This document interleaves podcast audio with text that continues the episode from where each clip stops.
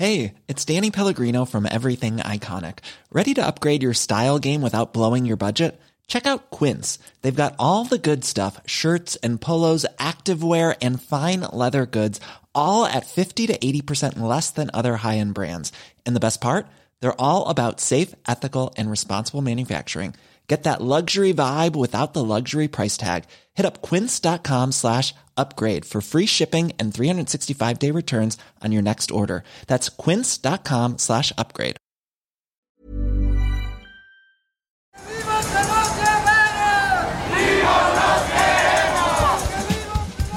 Este 26 de septiembre se cumplen nueve años del caso Ayotzinapa y seguimos sin conocer el destino de los 43 estudiantes de la Escuela Normal Rural Raúl Isidro Burgos. Sabemos algunas cosas importantes. Por ejemplo, que el crimen no lo cometió un cártel local pequeño, sino que hubo participación de autoridades municipales, estatales y federales. Que para construir la verdad histórica hubo torturas y detenciones ilegales que hicieran cuadrar la hipótesis de la PGR. Que los estudiantes normalistas fueron privados de la libertad, privados de la vida, incinerados y arrojados al río San Juan en ese orden. Esta es la verdad histórica de los hechos. También sabemos que el ejército tenía infiltrados en la escuela y que no hubo solo un ataque contra los estudiantes, sino siete en distintos lugares durante más de cuatro horas. Además, las escenas del crimen fueron alteradas por autoridades federales.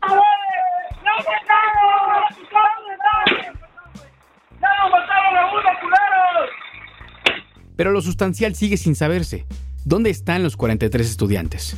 Dentro de la información que el ejército ha ocultado a los padres y a los expertos, podría haber pistas sólidas sobre ello.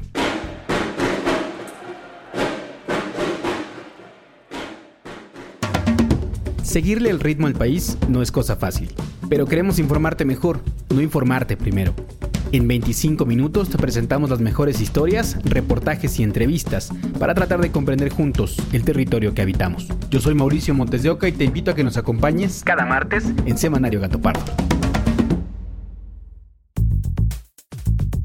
Después de nueve años del ataque en Iguala, Solamente se han identificado restos socios de Alexander Mora Venancio, Cristian Rodríguez Telumbre y Yosibani Guerrero de la Cruz. La historia de estos tres hallazgos habla mucho de cómo se ha desarrollado la investigación. Según el informe del Grupo Interdisciplinario de Expertos Independientes, el GIEI, los restos de Alexander se encontraron dentro de una bolsa durante una diligencia falsa en 2014 en el río San Juan, un hecho en el que quedó grabada la participación de Tomás Herón, ex titular de la Agencia de Investigación Criminal de la PGR y hoy prófugo en Israel por los delitos de tortura y desaparición forzada. Durante el sexenio de Enrique Peña Nieto, el gobierno federal insistió en lo que ahora conocemos como la verdad histórica, que en su versión más sintética dice más o menos así. Un cártel local incineró en el basurero de Cocula a los estudiantes y luego arrojó en bolsa sus restos al río del que hablamos. Que quede nuevamente aquí dejada la constancia de la plena y amplia disposición que hay del Gobierno de la República por realmente saber qué fue lo que ocurrió en Iguala y en Cocula. Y aunque el expresidente dijo una y otra vez que Ayotzinapa había sido una investigación sin precedente, lo cierto es que las investigaciones recientes han desmentido esta versión con el hallazgo de los restos de los estudiantes Cristian y Yosibani, que se localizaron en la barranca de la carnicería a casi un kilómetro del basurero, cinco años después de los hechos. Durante su campaña y especialmente durante el periodo de transición, el presidente López Obrador prometió hacer justicia y se reunió con padres y otros colectivos de búsqueda, con los que, por cierto, no se ha vuelto a reunir. Alejandro Encinas, un viejo aliado del presidente, fue designado para encabezar los esfuerzos de la 4T por encontrar a los 43. Y aunque las cosas con el GIEI marcharon en aparente calma durante los primeros años, sucedieron tres cosas que fracturaron la relación con el gobierno federal. Una, la cancelación repentina de órdenes de aprehensión contra 21 de los 83 militares presuntamente responsables del ataque y la desaparición de los estudiantes. A finales de septiembre de 2022, el GIEI cuestionó a la Fiscalía General de la República, esto habría puesto en evidencia el conflicto entre la FGR y la unidad especial designada para el caso que comandaba Omar Gómez Trejo. Es importante decir que el fiscal Gómez Trejo renunció después de tres años de estar al frente de las investigaciones, tiempo durante el cual ganó la confianza de las familias y de su defensa. 2. La publicación de una serie de mensajes de WhatsApp que supuestamente demostrarían un avance en la investigación al revelar conversaciones entre criminales y autoridades. Sin embargo, en octubre de 2022, el GIEI cuestionó esta revelación de Encinas porque el peritaje no pudo demostrar su autenticidad ni que se obtuvieran de manera confiable. Y tres, el ocultamiento de información del ejército al grupo de expertos que ocurrió este año. Documentos que fueron trasladados a otros lugares, dependencias que dijeron que no existían como el Centro Militar de Inteligencia y una orden expresa entre las fuerzas castrenses de no entregar más información. Para entender un poco más, platicamos con Francisco Cox, experto del GIEI, quien nos cuenta que a raíz de la cancelación de las órdenes de aprehensión contra los militares, decidieron que dos investigadores se retirarían y dos se quedarían en México. Bueno, nosotros nos fuimos, nos fuimos con eh, un grado de decepción de que si bien durante un periodo se trabajó muy bien y de la mano cuando se abrieron las, eh, la documentación de Sedena, que después me enteré por eh, los informes públicos que hizo el GIEI, no se entregó totalmente la documentación, pero nos alcanzaron a entregar cierta información. También se estaban haciendo avances y análisis de eh, la telefonía interceptada por eh, la DEA en Estados Unidos, lo, lo llamado las interceptaciones de Chicago, que daban cuenta de la cooptación no solo a nivel municipal como se intentó hacer creer en un principio, sino que en todos los niveles de la zona, el estado de Guerrero, por parte del crimen organizado. Entonces, en ese contexto fue que, nosotros nos fuimos, pero después hubo este cierre, esta intervención de la Wilca, eh, que nosotros consideramos que, era necesario que al menos dos de nosotros nos retiráramos y, dos persistieran y siguieran a ver si que se lograba avanzar.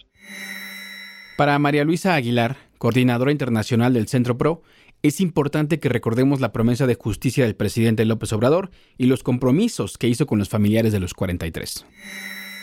Las familias han visto por todos estos nueve años cómo el ejército ha obstaculizado de distintas formas la investigación y eh, ven con tristeza que eh, llegan a un noveno aniversario en el que todavía hay muchos pendientes de entregas de información, todavía hay algunos obstáculos en, eh, en la investigación por parte de la, del propio ejército y de las Fuerzas Armadas. Y nos encontramos también en una situación en la que lamentablemente el presidente tiene que elegir frente a cumplir su palabra que le dio a las víctimas de que iban a, abrir toda la información o eh, en apoyar al, ejército. Y lamentablemente estamos viendo que eh, eh, más bien parece que se decanta por la segunda opción. Desde la perspectiva de María Luisa, el hecho de que el ejército se niegue a entregar información responde a la política de militarización del gobierno federal, que afecta también a las instituciones democráticas que deberían encargarse de que las fuerzas castrenses rindan cuentas a la sociedad y que tiene efectos graves en la agenda de derechos humanos.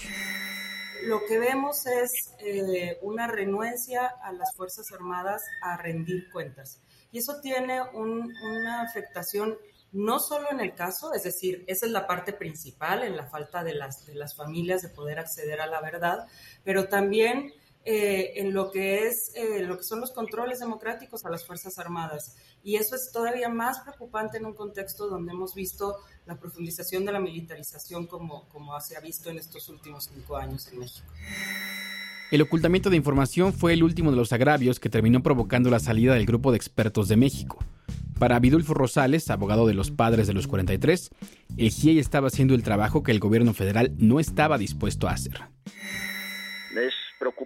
porque es un, es un organismo internacional que está cooperando en las investigaciones en México, que está brindando asistencia técnica, que es este vital y que ah, este, para el esclarecimiento de los hechos es eh, su, su, su, presencia en, en, el país ha sido decisiva para ir abriendo brechas en esta maraña de una investigación compleja, de un hecho grave, donde había pactos de silencio y que con el trabajo decidido del GIEI pues se ha ido abriendo, se han ido encontrando líneas de investigación, se han encontrado encontrando testigos, pautas, este, indicios de lo que pudo haber ocurrido.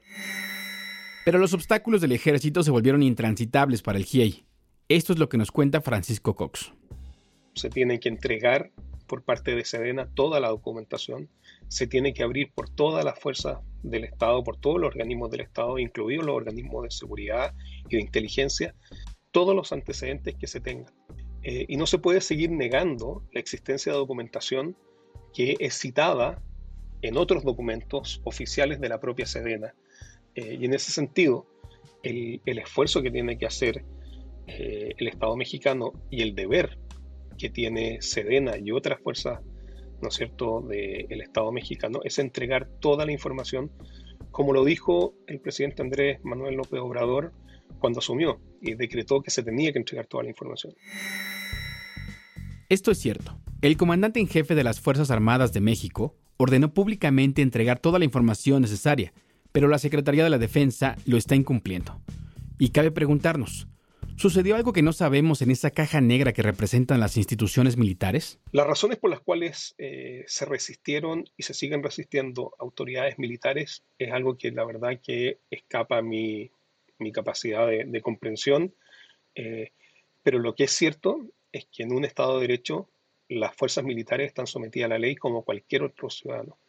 Y por lo tanto, cuando se emiten órdenes por parte de la Fiscalía o por los tribunales o por incluso el superior jerárquico, que es eh, el presidente de la República, eh, se debiese cumplir. ¿Por qué no se cumplen esas órdenes? Más bien creo que sería una buena pregunta para eh, aquellas personas que se negaron a entregar esa información. La posición del presidente ahora parece ya inamovible.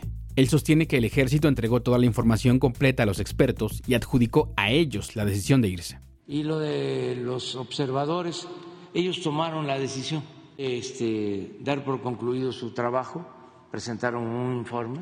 Nosotros este, no les pedimos que se fueran.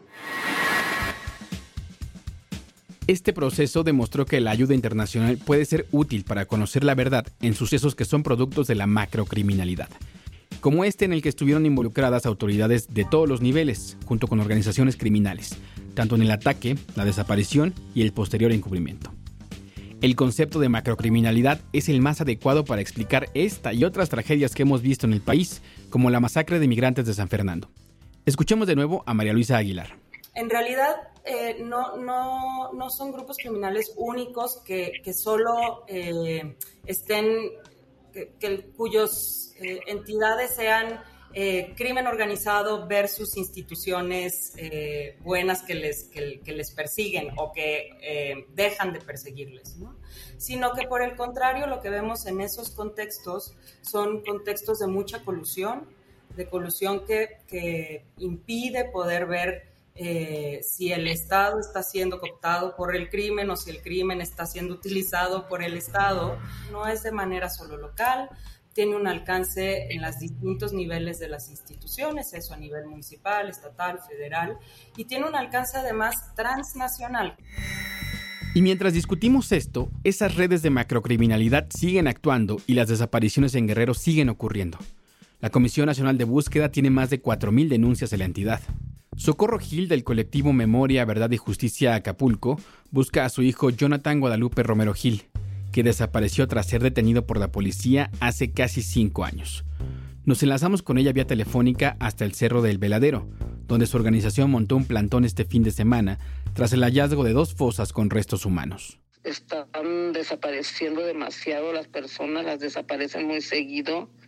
Algunos son, la mayoría vienen siendo desapariciones forzadas porque se los llevan algún, algún policía, o sea, y este digo para nosotros todas son de desapariciones forzadas porque nadie se va por su gusto a todos se los llevan a fuerza pero más cuando son de policía pues. y así como sucedió en Ayotzinapa algunos colectivos de búsqueda han detectado que la participación de la policía local en las desapariciones es crucial. solamente sabemos que se los llevan y algunos nos han contado historias que se han podido, este, que se han podido, como le dijera, que han podido, que han logrado sobrevivir o que han sí que han sobrevivido, que se han escapado de, que se los llevan. No tiene mucho que platicar con una persona que se lo llevaron algunos policías, lo golpearon, le pegaron muy feo y lo fueron a tirar creyendo que lo dejaron muerto. Más sin embargo, este muchacho pues no murió, regresó a su casa y está vivo, pues está bien y dice que tiene mucho miedo, pero que no sabe por qué y que no entiende por qué. La tragedia de Ayotzinapa nos ha mostrado que aunque la brutalidad nos puede parecer inexplicable, la violencia sí tiene una lógica. En este caso, las numerosas maneras de desaparecer a una persona que nos han mostrado los informes del GIEI son paralelas a las búsquedas en diversos lugares que hacen los colectivos de familiares en otras zonas de Guerrero. Lo busqué siempre este, en los cerros, en los barrancos, en los ríos, pensando encontrarlo sin vida, la verdad. Porque no, no, no, o sea, no sé, nunca se me ocurrió irlo a buscar a un lugar de donde lo pudiera encontrar vivo, pues yo para donde caminaba era para los cerros para los terrenos baldíos, encontrando, deseando encontrar ropa o algo que me indicara que por ahí lo tuvieron, que por ahí lo dejaron. Al principio empecé a caminar nada más con una de mis hijas. Con ella caminé casi dos años solita buscándolo por todas partes.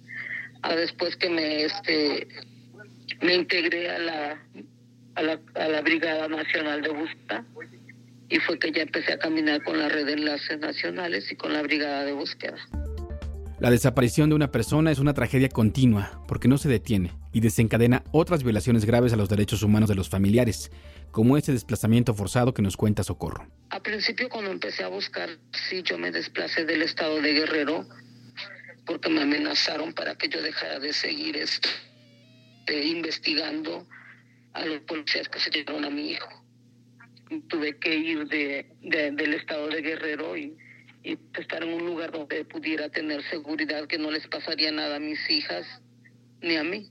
Entonces ya nada más es de venir, estar aquí en Guerrero mientras busco y luego volverme a ir y así me la paso. Esto es en Acapulco, pero las desapariciones son también una realidad en la montaña de Guerrero, una de las regiones más pobres del país. Vidulfo Rosales nos cuenta que el Centro de Derechos Humanos de la montaña Tlachinolan tiene contabilizadas al menos 100 desapariciones en el municipio de Tlapa. Para poder buscar a una persona desaparecida, no siempre bastan las palas, las manos y la voluntad de las familias. Muchas veces es necesario utilizar maquinaria para poder excavar la tierra, y ese ha sido uno de los mayores retos para los colectivos en esa región. En las zonas, digamos, donde consideran que pudieron haber sido llevados, y se dio una situación de que, eh, por ejemplo, ninguna máquina, ningún, ninguna eh, de pronto buscábamos, eh, buscaban ellos maquinaria para poder hacer los trabajos de excavación y ninguna maquinaria quiso eh, rentar, ningún empresario quiso rentar su maquinaria.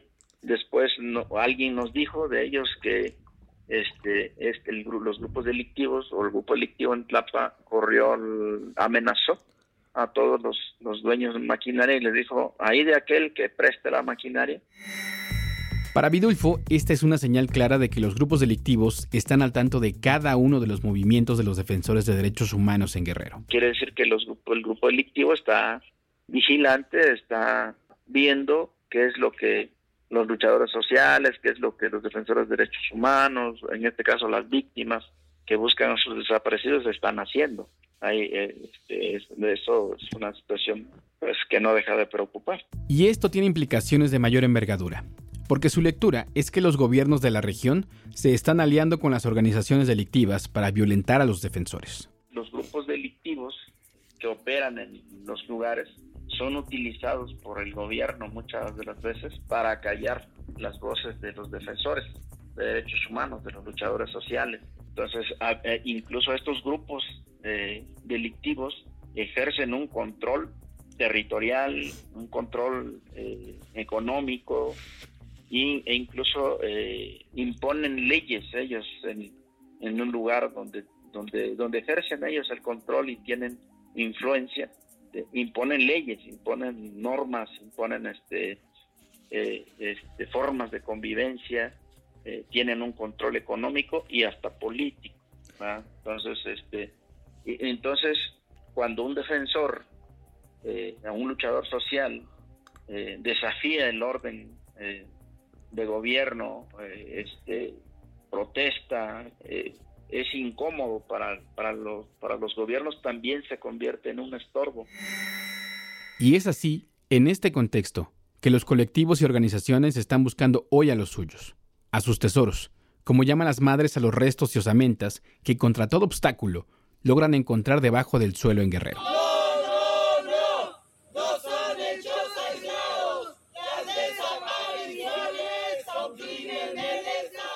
Previo al cierre de este semanario, Socorro Gil nos informó que su colectivo calcula que los restos que hallaron en el Cerro del Veladero podrían pertenecer a 13 personas. Las osamentas fueron subidas a una camioneta del Servicio Médico Forense y las madres, vestidas con playeras con los rostros de sus hijos, se abrazaron entre sí y con lágrimas en los ojos entonaron una oración antes de que el vehículo arrancara.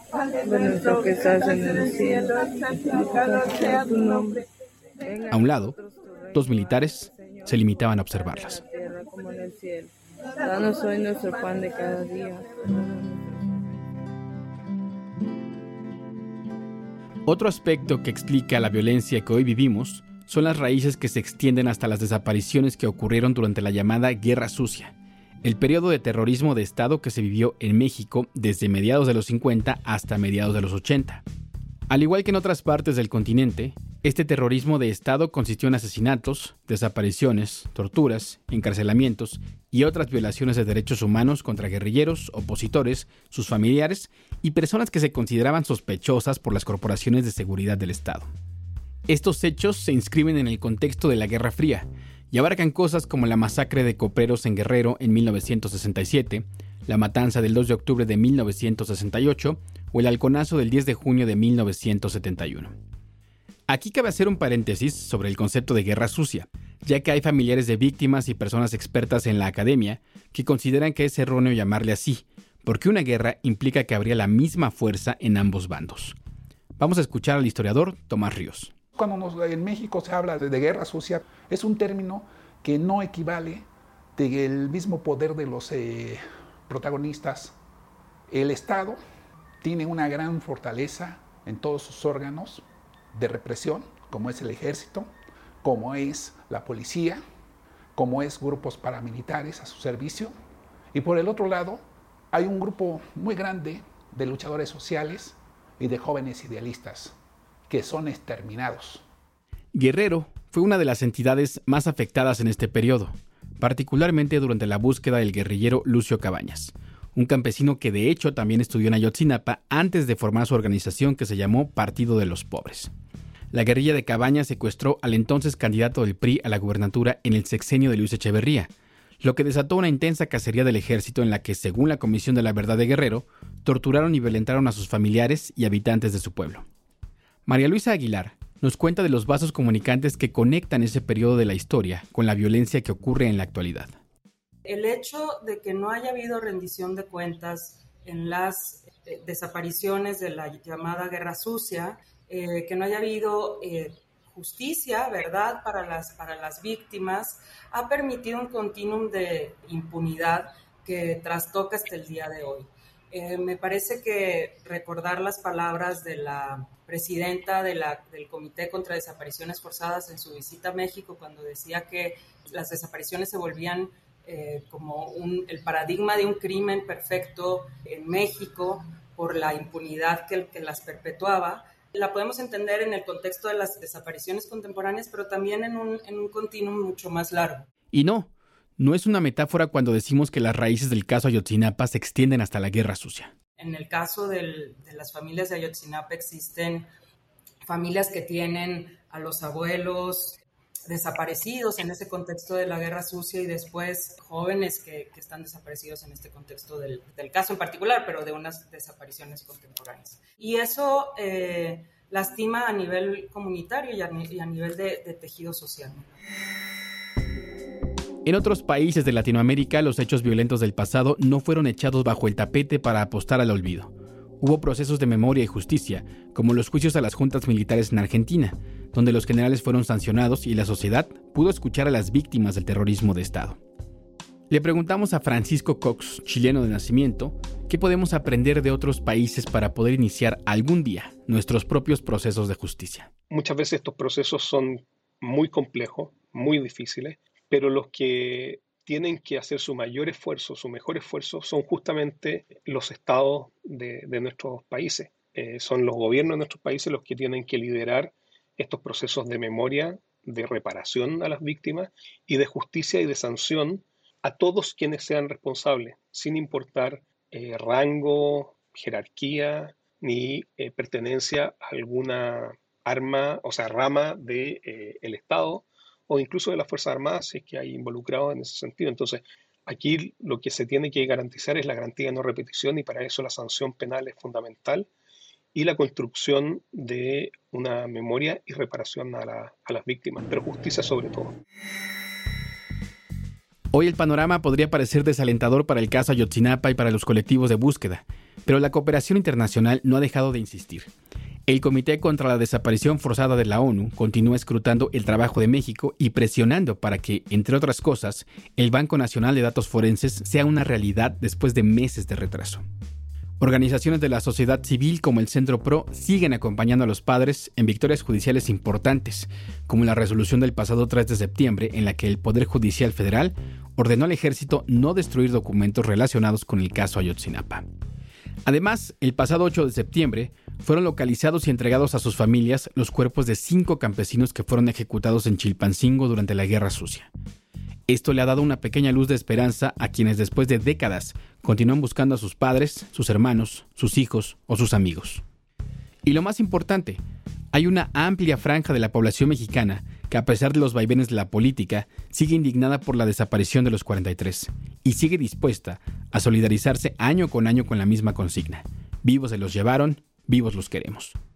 Nos toca como sociedad no dejar solos ni a los padres de los 43 ni a los colectivos de búsqueda en los años por venir, para no mirarnos en un futuro y encontrar en el espejo una imagen de impunidad como la que hoy vemos al voltear a ver la guerra sucia. Nos faltan 43 en Ayotzinapa, más de 4.000 en Guerrero y más de 100.000 en todo México. Vamos ahora a las noticias de la semana que nos presenta Fabiola Vázquez. Peso Pluma, el cantante mexicano del momento que ha posicionado su música en las listas globales más reproducidas, ahora también es amenazado por el crimen organizado en México. El cantante canceló seis fechas de su doble P Tour después de que el pasado 12 de septiembre se revelaran una serie de amenazas de muerte en su contra, en mantas supuestamente firmadas con las iniciales del cártel Jalisco Nueva Generación. Aún no se ha confirmado que en efecto es el cártel Jalisco quien está detrás de ello, pero el cantante prefirió suspender su show para proteger a los fans y al equipo, como lo dijo en una historia en Instagram. Las ciudades en donde se han cancelado las fechas son Acapulco, Culiacán, León, Querétaro, Puebla y Tijuana. La empresa Ferromex, que pertenece a Grupo México del empresario Germán Larrea y que opera la red ferroviaria más grande de México, anunció el pasado 19 de septiembre que suspendía temporalmente la operación de al menos 60 de sus trenes, debido al incremento de personas migrantes. Y aunque podría tener implicaciones en las industrias y puertos y significar pérdidas millonarias para la compañía, Grupo México dijo en un comunicado que esta decisión fue tomada para proteger la integridad física de los migrantes. El 22 de septiembre, el Instituto Nacional de Migración anunció que llegó a un acuerdo con Ferromex, en el que acordaron 15 acciones para proteger a los migrantes. Esta es la primera vez que sucede una paralización de los trenes por una causa así en México. Y esto fue lo que el presidente López Obrador dijo al respecto. No, lo que nos importa no son los trenes, nos importa eh, los migrantes. Xochitl Gálvez fue acusada de plagio. Su trabajo de titulación por experiencia profesional tiene algunos párrafos del Informe Especial de Cambio Climático 2009-2012 publicado por la Secretaría de Gobernación sin citarlo. Ante esto, el rector Enrique Graue pidió a la Facultad de Ingeniería de la UNAM revisar las denuncias para obtener el título de ingeniera en computación. La aspirante presidencial admitió públicamente que su trabajo, en efecto, incluía algunos párrafos que no citó correctamente. O dicho en sus propias palabras... Y pues un tema, pues sí, la pendejé, porque debía haber puesto de dónde era. Como cada semana, vamos a la última sección del podcast, donde hablamos de democracia en menos de cinco minutos. Esta semana hablaremos sobre la expansión que hará el INE a 23 sedes consulares para el voto presencial en el extranjero. De acuerdo con un comunicado emitido por el INE, la Comisión Temporal del Voto de las y los mexicanos residentes en el extranjero del instituto aprobó el programa de trabajo que regirá sus tareas hasta 2024. Su primer y principal reto es claro, pasar de 4 a 23 sedes consulares para emitir el voto de manera presencial en el extranjero. Esto debido al aumento de interés que han presentado los mexicanos que se encuentran fuera. Algunas de las ciudades sedes serán Chicago, Madrid, Los Ángeles, París, New York, Washington, San Francisco, Montreal, San Diego, entre otras. Recordemos que en las elecciones pasadas, cuando se eligieron las gubernaturas de Edomex y Coahuila, fue la primera vez donde se pudo realizar el voto de manera presencial en algunos de los consulados, pero únicamente en cuatro sedes. Esta cápsula fue patrocinada por Open Society Foundations.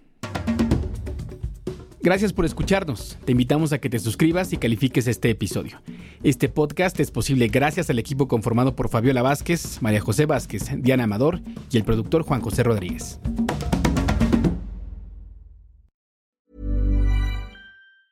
Planning for your next trip? Elevate your travel style with Quince. Quince has all the jet setting essentials you'll want for your next getaway, like European linen, premium luggage options, buttery soft Italian leather bags, and so much more. And it's all priced at 50 to 80% less than similar brands. Plus, Quince only works with factories that use safe and ethical manufacturing practices. Pack your bags with high-quality essentials you'll be wearing for vacations to come with Quince. Go to quince.com slash trip for free shipping and 365-day returns.